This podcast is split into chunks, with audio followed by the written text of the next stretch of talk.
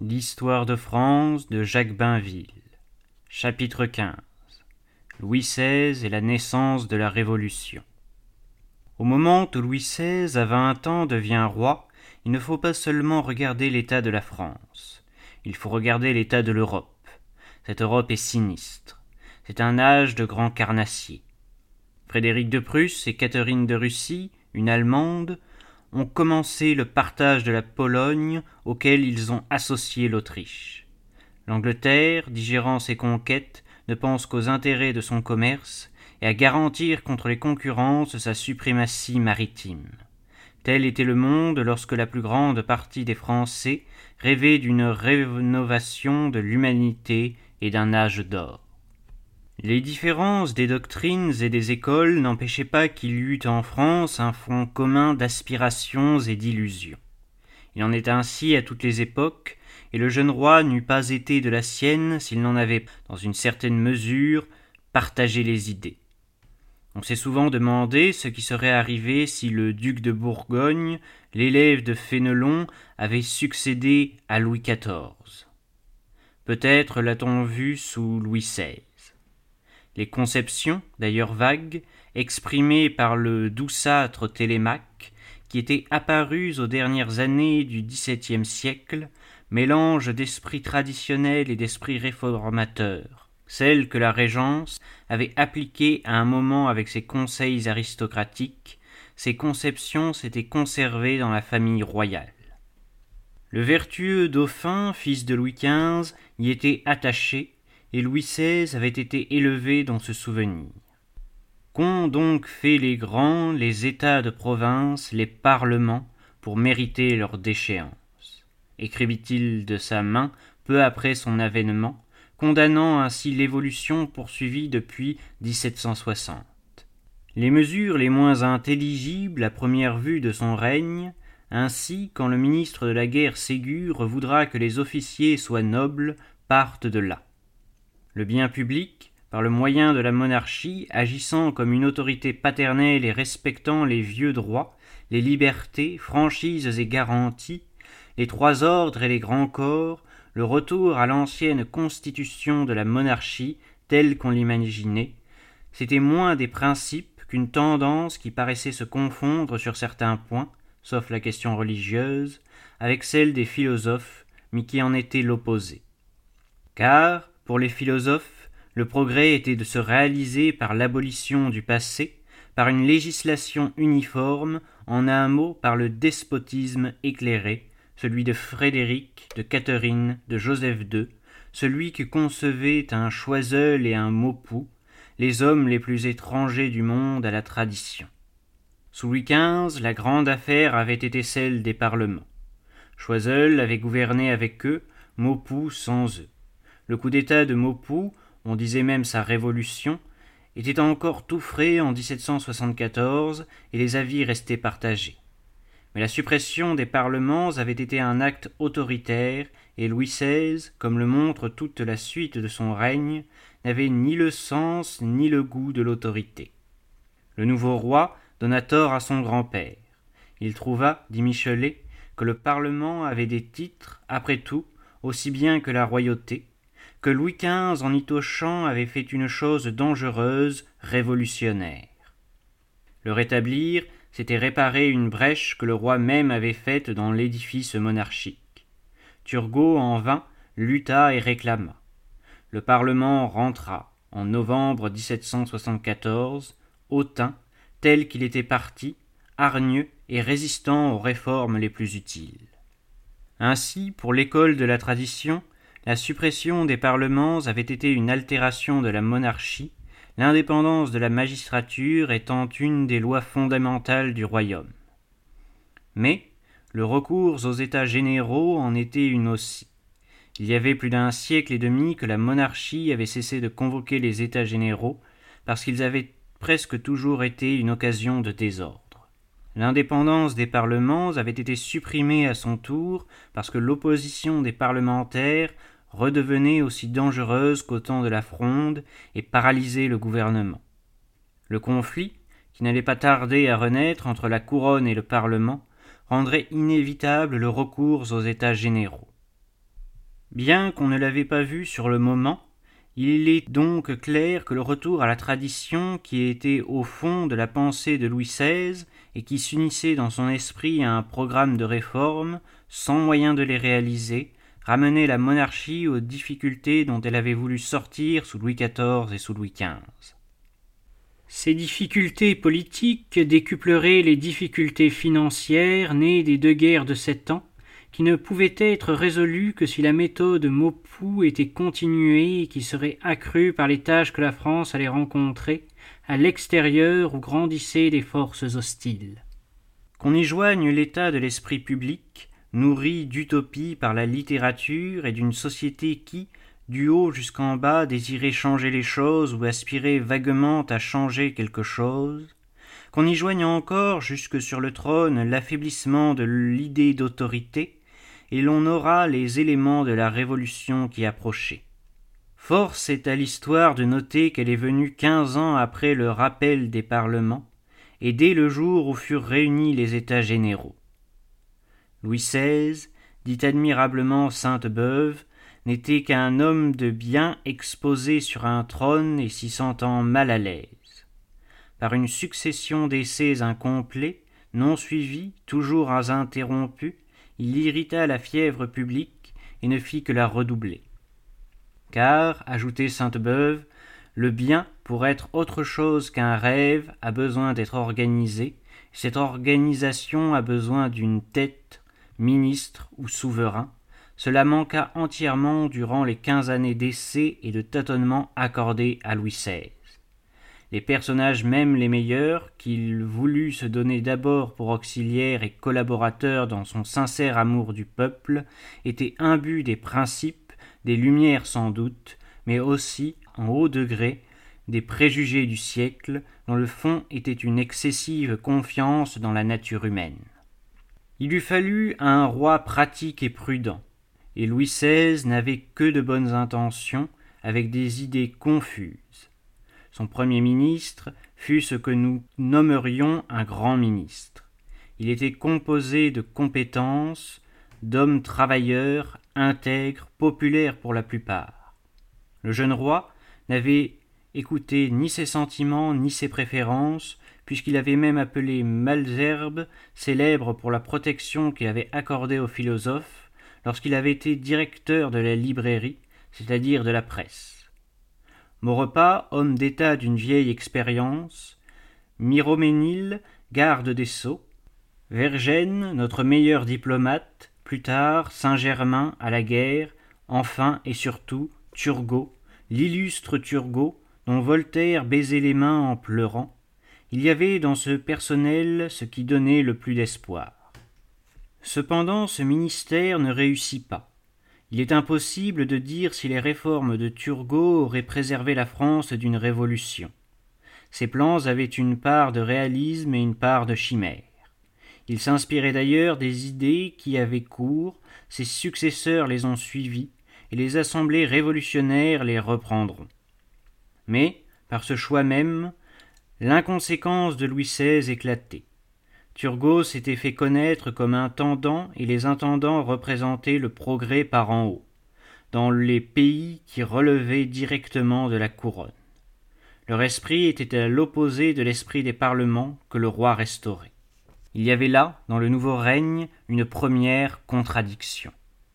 De toute façon, le temps a manqué à Turgot pour exécuter son programme et, s'il avait obtenu, dans l'intendance du Limousin, des résultats qu'il avait rendus les célèbres, c'est parce qu'il était resté treize ans à son poste. Il ne resta que deux ans ministre. Ce ne fut pas seulement à cause de l'opposition qu'il rencontra et à laquelle on devait s'attendre. Turgot ne pouvait combattre les abus sans blesser des intérêts et rencontrer des résistances, celles du Parlement, en premier lieu, qui, à peine réintégré avec promesse de ne pas retomber dans son ancienne opposition, manifestait de nouveau son bizarre esprit à la fois réactionnaire et frondeur. Le plan de Turgot pour assainir les finances n'était pas nouveau, et l'on a rendu justice aux contrôleurs généraux qui l'ont précédé. Il s'agissait toujours de faire des économies, de mieux répartir l'impôt entre les contribuables, de supprimer les exemptions et les privilèges, et ces projets soulevaient toujours les mêmes tempêtes. D'autre part, Turgot, convaincu comme l'avait été Sully que l'agriculture était la base de la richesse nationale, cherchait à la favoriser de diverses manières et en même temps à remédier au fléau des disettes par la liberté du commerce des blés. Là, il ne se heurta pas seulement aux intérêts, mais aux préjugés. Il fut accusé, lui, l'honnête homme, de faire sortir le grain du royaume, comme Louis XV l'avait été du pacte de famine. Dans son programme de liberté, Turgot touchait d'ailleurs à d'autres privilèges, ceux des corporations de métiers, ce qui provoquait les colères du petit commerce. Ses préférences pour l'agriculture lui valaient aussi le ressentiment de l'industrie et de la finance. Turgot, dit Michelet, eut contre lui les seigneurs et les épiciers. Il faut ajouter les banquiers dont le porte-parole était Necker, un genevois, un étranger comme l'eau, et qui avait comme lui une recette merveilleuse et funeste, l'emprunt, l'appel illimité au crédit. Les inimitiés que Turgot s'était acquises à la cour et dans le pays étaient celles que devait rencontrer tout ministre des Finances réformateur. Elles contribuèrent sans doute à le renverser. La vraie cause de sa chute fut d'une autre nature. Pour remplir son programme, Turco avait besoin de la paix. Il disait que le premier coup de canon serait le signal de la banqueroute. Mais que répondait le ministre des Affaires étrangères? En 1776, un événement considérable venait de se produire. Les colonies anglaises de l'Amérique du Nord s'étaient insurgées. C'était pour la France l'occasion d'effacer les conséquences du traité de Paris, de s'affranchir et d'affranchir l'Europe des tyrans de la mer. Cette occasion pouvait-elle être perdue? À cet égard, les pensées qui divisaient le gouvernement français divisent encore les historiens selon le point de vue auquel ils se placent. L'historien des finances juge que cette guerre a été funeste parce qu'elle a en effet coûté un milliard cinq cents millions ou deux milliards et comme Turgot l'avait annoncé, précipiter la banqueroute. L'historien politique estime que le résultat à atteindre valait plus que ce risque. Ce fut l'avis de Vergennes, et c'est parce qu'il l'emporta que Turgot préféra se retirer. Nous sommes ici à la jointure des difficultés extérieures et des difficultés politiques et financières auxquelles la monarchie devait bientôt succomber. Nous avons vu se développer un état de l'esprit public qui avait quelque chose de morbide. Michelet n'a pas tort de souligner l'importance du magnétisme de Mesmer et de l'invention des ballons qui fortifièrent la foi dans les miracles humains, les miracles du progrès. Nous avons vu d'autre part que le pouvoir avait perdu de son énergie et qu'il s'était mis lui-même sur la voie qui devait le conduire à convoquer les États généraux, c'est-à-dire à déterminer l'explosion. La guerre d'Amérique dont il n'aurait pu se dispenser sans compromettre les intérêts de la France et se résigner pour elle à un effacement irréparable, qu'on pense à ce que serait aujourd'hui l'Empire britannique s'il comprenait en outre les États-Unis. La guerre d'Amérique donna le choc par lequel la Révolution fut lancée. Disons tout de suite que Necker, appelé aux finances sous le couvert d'un homme de paille parce qu'il était étranger, trouva les moyens de financer la guerre contre les Anglais, mais à quel prix? Par ces combinaisons d'emprunts terriblement onéreuses pour le trésor, il légua à ses successeurs un fardeau écrasant dont ils ont porté l'impopularité. Ici encore, quelle peine on a à choisir. S'il n'est pas juste d'accuser Calonne et Brienne des fautes de Necker, l'est-il de reprocher à Necker, chargé de trouver de l'argent pour la guerre, de s'en être procuré par des moyens faciles, qui avaient l'avantage de ne soulever l'opposition de personne, mais par lesquels, bientôt, nos finances devaient culbuter. L'engouement du public pour la cause de l'indépendance américaine aida Necker à placer ses emprunts et Vergennes à réaliser ses projets. L'Amérique, en se soulevant contre l'Angleterre, faisait écho à l'idée de liberté que le XVIIIe siècle avait répandue. Le bonhomme Franklin, au fond un assez faux bonhomme qui vint à Paris plaider pour son pays, flatter la sensibilité à la mode et fut reçu comme un personnage de Jean-Jacques Rousseau. Cet enthousiasme se traduisait par le départ, sur lequel le gouvernement ferma les yeux, de Lafayette et de ses volontaires. Un peu plus tard, la France envoya en Amérique, avec de nombreux subsides, des troupes régulières sous Rochambeau. Il n'est pas douteux que, sans notre concours militaire et pécuniaire, les insurgés américains eussent été écrasés. Cependant, l'expérience de la guerre de sept ans n'avait pas été perdue. Vergennes savait que pour lutter avec avantage contre l'Angleterre, la France devait avoir les mains libres sur le continent. Partisan de l'alliance autrichienne, il refusait d'en être l'instrument et de la détourner de son objet véritable, qui était de maintenir en Allemagne, contre la Prusse, l'équilibre créé par le traité de Westphalie. L'empereur Joseph II, esprit brillant et inquiet, que les lauriers de Frédéric empêchaient de dormir, crut que les hostilités entre la France et l'Angleterre s'accompagneraient d'une nouvelle guerre continentale favorable à ses ambitions. Vergennes se hâta de le détromper. L'Autriche ne devait pas devenir à nos frais, comme la Prusse, une cause de désordre en Allemagne.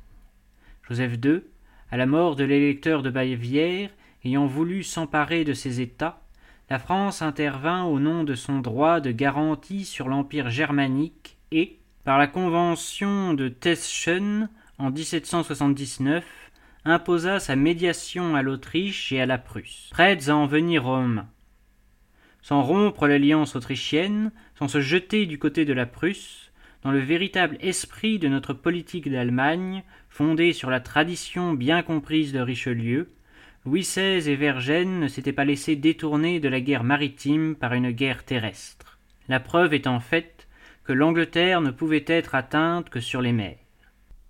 La paix conservée en Europe eut un autre avantage. Non seulement l'Angleterre n'eut pas d'alliés, mais les peuples, menacés par son avidité et las de sa tyrannie navale, se rangèrent de notre côté comme l'Espagne et la Hollande, tandis que les autres, sur l'initiative de la Russie, formaient une ligue des neutres, ligue armée, décidée à imposer aux Anglais la liberté de leur navigation. Ces circonstances, dues à une sage politique, ont permis à la monarchie expirante de prendre sa revanche du traité de Paris. La guerre de l'indépendance américaine n'a été par le fait qu'un épisode de la rivalité anglo-française. L'Angleterre renonça à vaincre les insurgés, qui traitèrent d'ailleurs sans nous attendre, le jour où elle eut renoncé à nous vaincre sur mer. Notre flotte n'avait pas été reconstruite et fortifiée en vain. L'argent qu'elle avait coûté n'avait pas été inutile. Si un projet de débarquement en Angleterre avorta, comme avortera celui de Napoléon, partout, de l'océan Atlantique à l'océan Indien, nos escouadres avaient tenu les Anglais en échec, et le bailli de Suffren s'illustra comme un de nos plus grands marins. L'Angleterre n'était plus la maîtresse, incontestée des mers, mais elle avait convoité les colonies espagnoles et hollandaises pour compenser la perte de l'Amérique. Elle dut s'en passer, et si elle garda Gibraltar, rendit Majorque à l'Espagne. Nous-mêmes, par le traité de Versailles en 1783, nous affranchissions Dunkerque des servitudes laissées par le traité d'Utrecht, nous retrouvions le Sénégal, sans lequel notre empire africain d'aujourd'hui n'existerait pas. Notre prestige restauré en Extrême-Orient nous permettait de pénétrer en Annam et d'amorcer notre établissement dans l'Indochine par laquelle, un jour, nous remplacerions l'Inde grands enseignements qui ne doivent pas être négligés. Nous avions perdu nos colonies sur la mer, c'était aussi sur la mer que nous commencions à réparer cette perte. Le défaut du traité de Versailles, c'était d'être une sorte de paix sans vainqueur ni vaincu. Elle prouvait que nous étions capables de tenir tête à l'Angleterre. Elle ne résolvait rien. Le compromis de 1783 était un résultat mais fragile. L'équilibre pouvait toujours être rompu par l'effort maritime de l'un ou de l'autre pays, et c'est ce que l'Angleterre craignait de notre part et préparait de son côté. Vergennes, prudente et modérée, voulut consolider la situation acquise. La rivalité de la France et de l'Angleterre lui apparaissait comme un malheur, et il disait que les incompatibilités entre les nations n'étaient qu'un préjugé. En 1786, par un traité de commerce qui sera un des greffes des États généraux contre la monarchie, on lui reprochait d'avoir inondé la France de marchandises anglaises, le gouvernement de Louis XVI voulut réconcilier les deux pays, les unir, les associer par les échanges, par leur participation à une prospérité qui, des deux côtés de la Manche, grandissait tous les jours.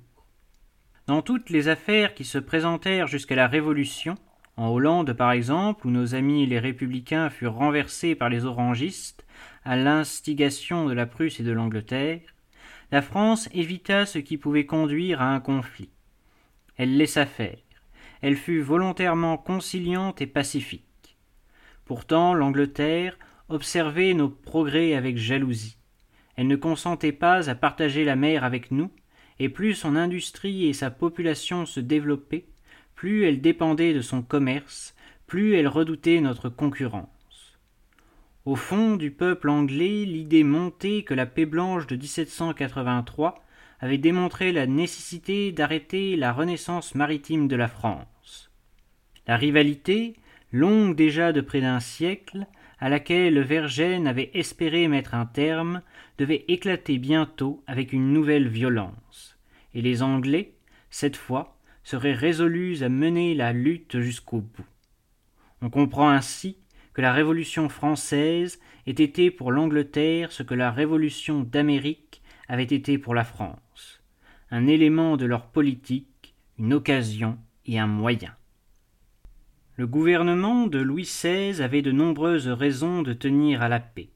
D'abord, trop heureux d'avoir effacé les suites funestes de la guerre de sept ans, il voulait s'en tenir là, ne pas compromettre les résultats acquis, et il avait l'illusion que la France lui en saurait gré.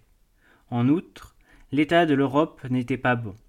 La question d'Orient, apparue avec les progrès de la Russie, mettait en danger deux clients de la France, l'État polonais, notre allié politique, et l'Empire ottoman où nos intérêts matériels et moraux accumulés depuis deux cent cinquante ans étaient considérables. Protéger à la fois l'intégrité de la Turquie et l'indépendance de la Pologne déjà atteinte par un premier partage, se servir de l'alliance autrichienne pour empêcher l'empereur de succomber aux tentations de Catherine de Russie, qui offrait à Vienne et à Berlin leur part des dépouilles turques et polonaises, mettre en somme l'Europe à l'abri d'un bouleversement dont l'effet eût été et devait être de faire tomber la France du rang qu'elle occupait, de la situation éminente et sûre qu'elle avait acquise sous Richelieu et Louis XIV, tels furent les derniers soucis de la monarchie française. On conçoit le soulagement avec lequel les autres monarchies en apprirent la chute, puisqu'elle était le gendarme qui maintenait l'ordre en Europe et empêchait les grandes déprédations. Une autre raison vouait le gouvernement à la prudence, la question d'argent considérablement aggravée par les frais de la guerre d'Amérique et qui devenait une des grandes préoccupations du public autant qu'elle était celle du pouvoir. L'ensemble et l'enchaînement de tous ces faits rendent compte de la manière dont s'est produite la Révolution. Par les exemples que nous avons sous les yeux, et par l'expérience de la guerre et des années qui l'ont suivie, où mille choses du passé ont été revécues, nous comprenons aujourd'hui qu'une mauvaise situation financière puisse accompagner la prospérité économique. Tous les témoignages sont d'accord. La prospérité était grande sous le règne de Louis XVI. Jamais le commerce n'avait été plus florissant, la bourgeoisie plus riche.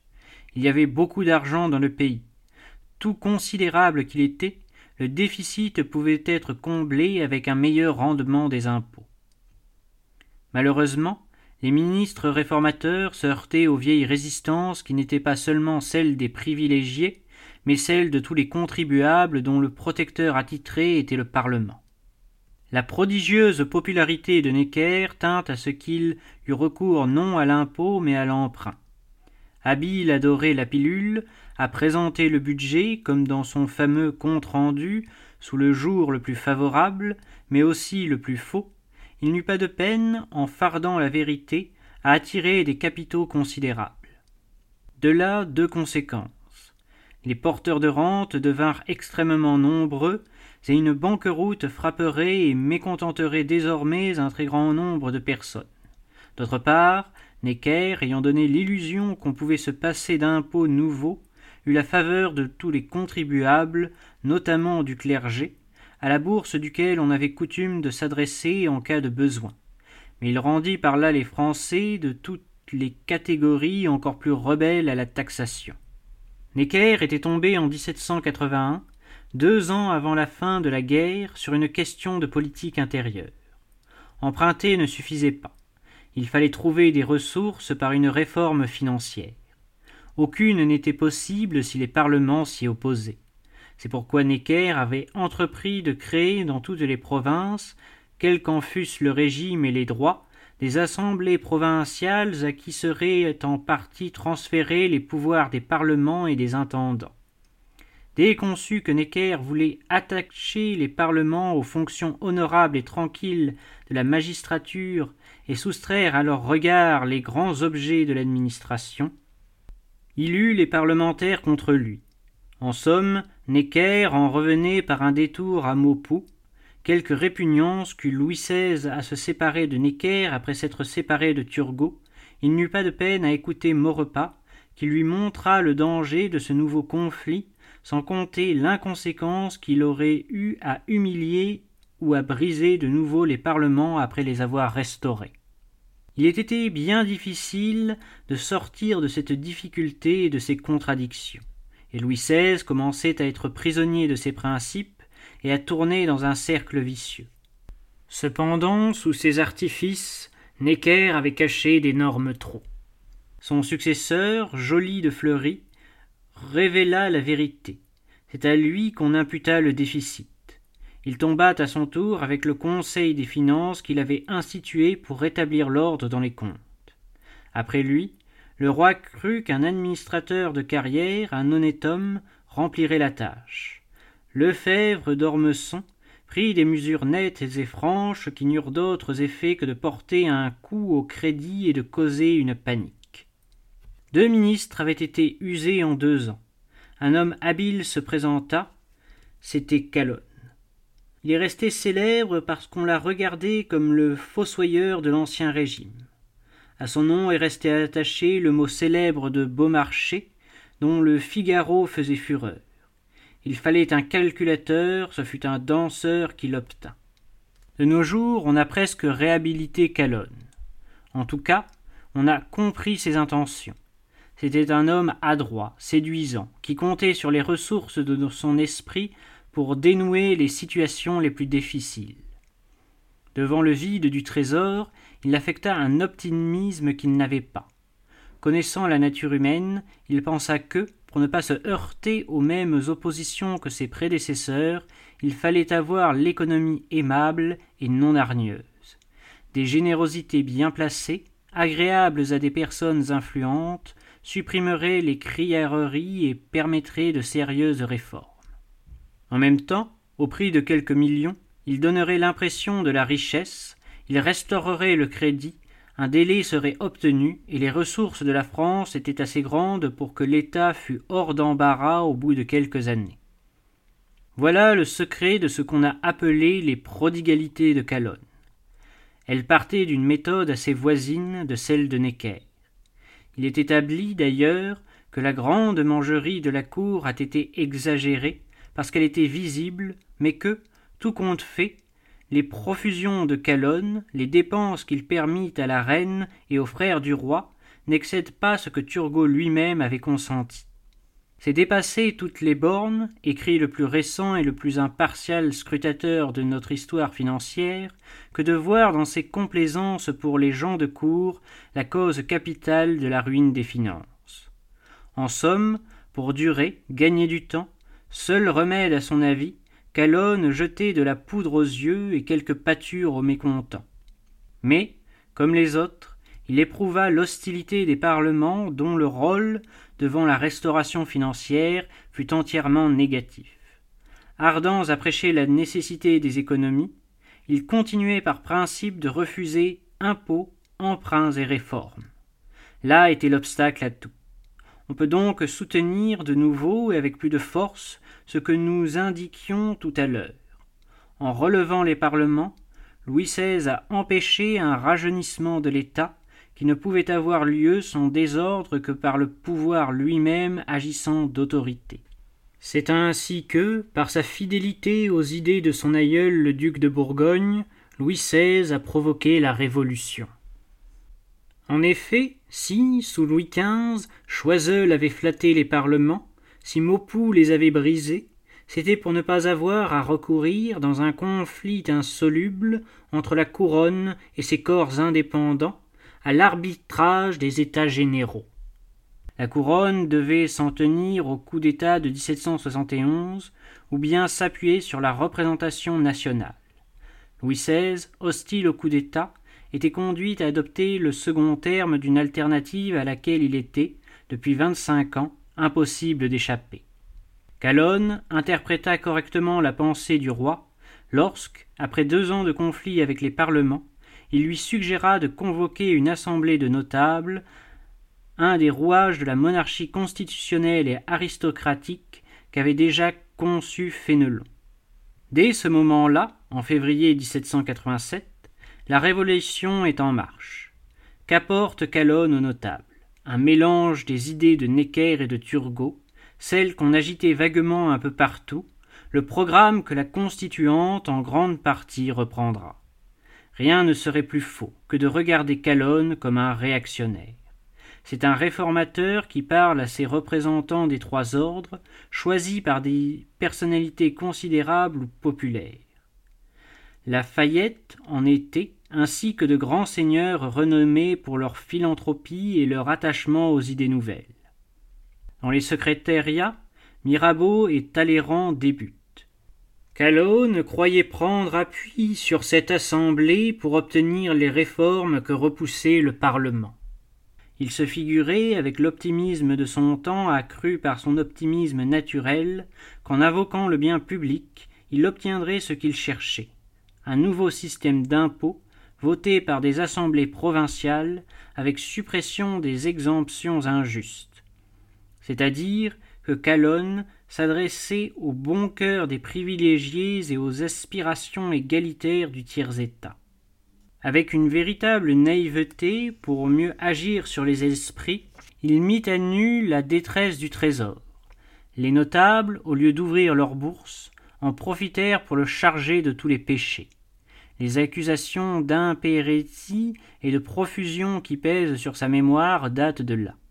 Il devint le bouc émissaire de l'ensemble des causes qui avaient ruiné nos finances. Le scandale fut tel que le roi dut lui signifier son congé. La première assemblée, cette assemblée triée sur le volet, avait pour ses débuts renversé un ministre haï des parlements. Elle ne fit pas autre chose. Loménie de Brienne, un prélat ami de Choiseul et des philosophes, et qu'on disait même athée, succéda à Calonne et reprit ses projets. Il n'obtint rien de plus des notables, pressé surtout de ne pas payer. Pour renvoyer à plus tard le quart d'heure de Rabelais, ils se rejetèrent sur l'idée qu'une grande réforme des impôts devait être approuvée par les États généraux ou même, comme disait Lafayette, par mieux que cela, par une Assemblée nationale. On y allait désormais tout droit.